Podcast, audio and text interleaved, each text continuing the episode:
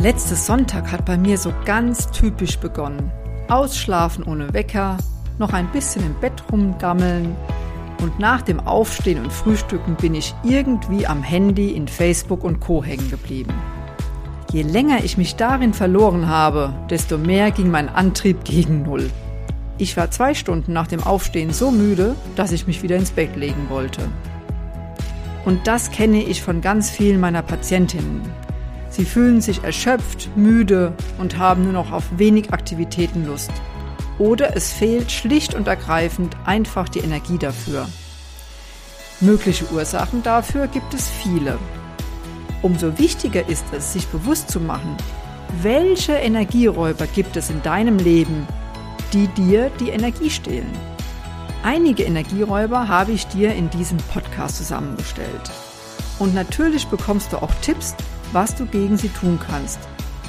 Doch erst einmal herzlich willkommen und schön, dass du zuhörst bei meinem Podcast Gesund und Aktiv mit mir, Claudia Beilicke.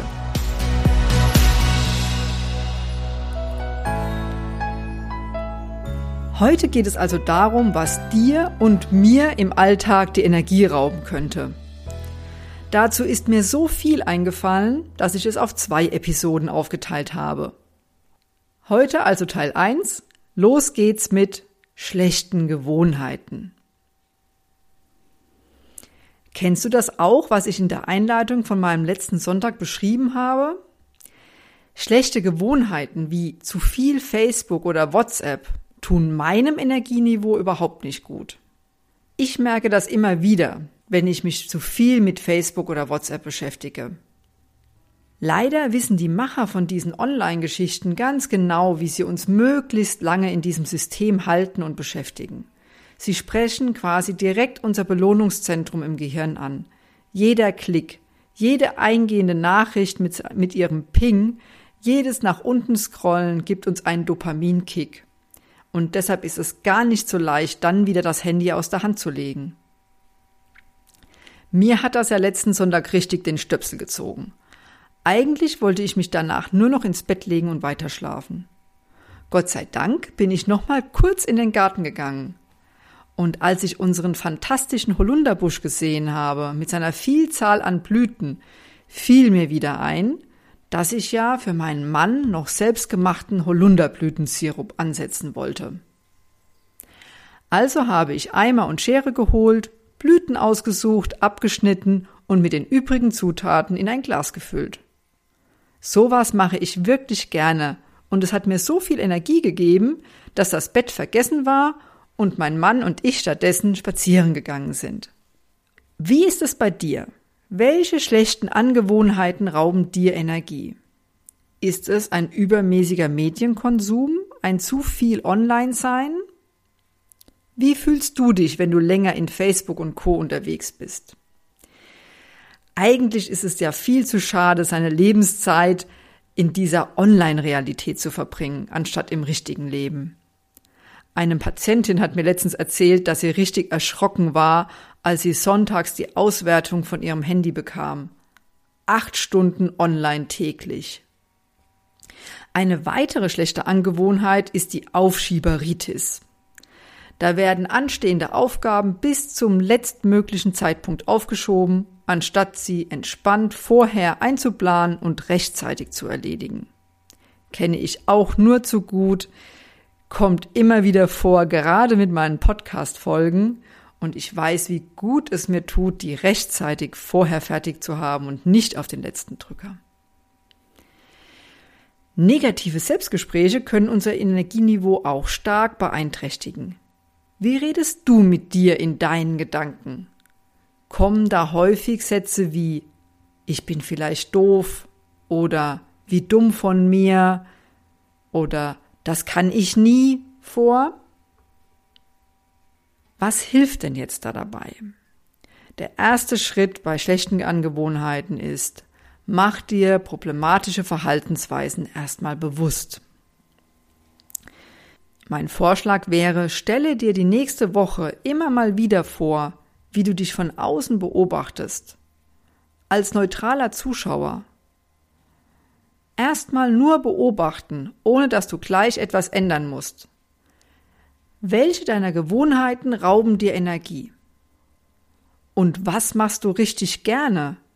Nach welcher Tätigkeit fühlst du dich richtig gut und voller Elan? Erst wenn du dir das bewusst gemacht hast, kannst du mit dem zweiten Schritt beginnen. Verringere die Tätigkeiten, die dir Energie rauben. Wenn das nicht geht, versuche deine Einstellung dazu zu verändern und hole mehr in dein Leben, was dich richtig gut fühlen lässt. Ein- und Durchschlafprobleme oder einfach zu wenig Schlaf sind wohl mit die wichtigsten Energieräuber. Manche Menschen denken, Schlafen ist Zeitverschwendung. Dabei ist das Gegenteil der Fall, da einige deiner Organe Hochleistung im Schlaf bringen.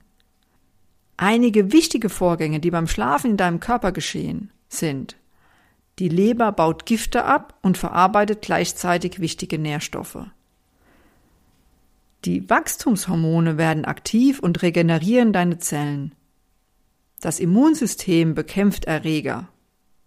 Deine Muskulatur entspannt sich. Und Erlebnisse und Emotionen werden verarbeitet. Daher ist nur logisch, wer nicht genügend schlafen kann, der fühlt sich morgens wie gerädert und überhaupt nicht erholt. Du kannst einiges für einen guten Schlaf tun. Zum Beispiel möglichst zur gleichen Uhrzeit ins Bett gehen. Ausreichend körperliche Bewegung am Tag. Eine gute Schlafumgebung. Dazu gehört auch kein Fernseher im Schlafzimmer. Und vielleicht magst du auch mal ausprobieren, wie es sich auf deine Schlafqualität auswirkt, wenn du den Strom im Schlafzimmer abstellst. Ein schönes gute Nachtritual, wie zum Beispiel einen Tee trinken oder noch etwas in einem Buch lesen, kann auch helfen, dass du besser schläfst. Falls das alles nicht hilft und du schon länger Schlafprobleme hast, ist vielleicht dein Cortisol-Melatoninspiegel durcheinander. Cortisol ist unser Aktivitäts- oder auch Stresshormon und sinkt im Laufe des Tages ab. Melatonin lässt uns ruhig und gut schlafen. Bei länger dauernden Schlafproblemen lohnt sich also ein Speicheltagesprofil erstellen zu lassen. Die notwendigen Testkits dazu gibt es in meiner Praxis oder auch bei anderen Heilpraktikern. Kannst mich gerne dazu anschreiben. Ein Energieräuber ist auch Bewegungsmangel.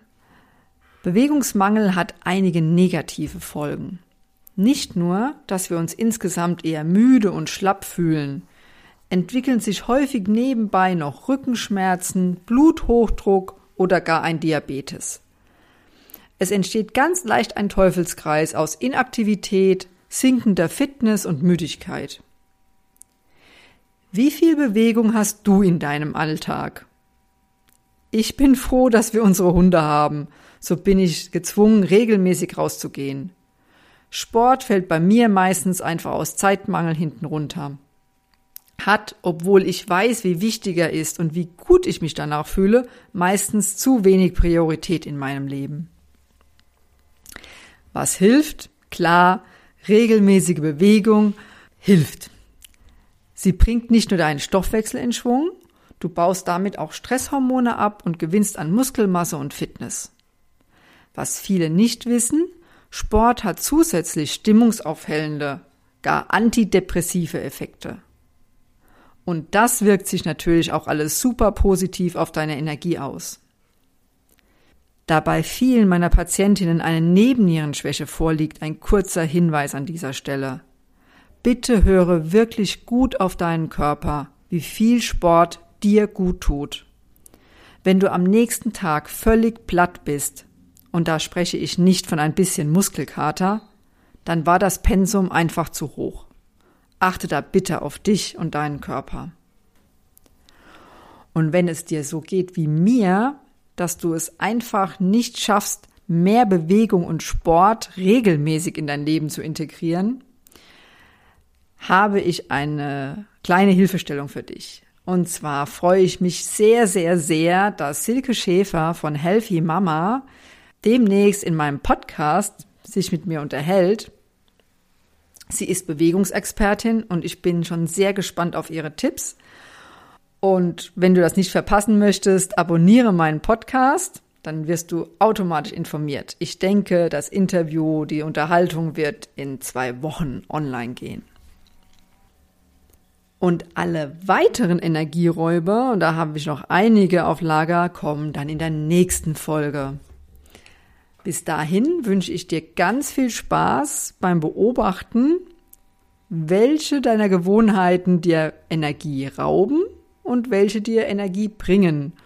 Und vielleicht hast du auch den ein oder anderen Blick auf deine Ernährung und deine Bewegung. In diesem Sinne wünsche ich dir ein wunderbares Wochenende, eine wunderbare Woche und ich freue mich, wenn wir uns nächste Woche wieder hören bei meinem Podcast Gesund und aktiv mit mir, Claudia Beidicke.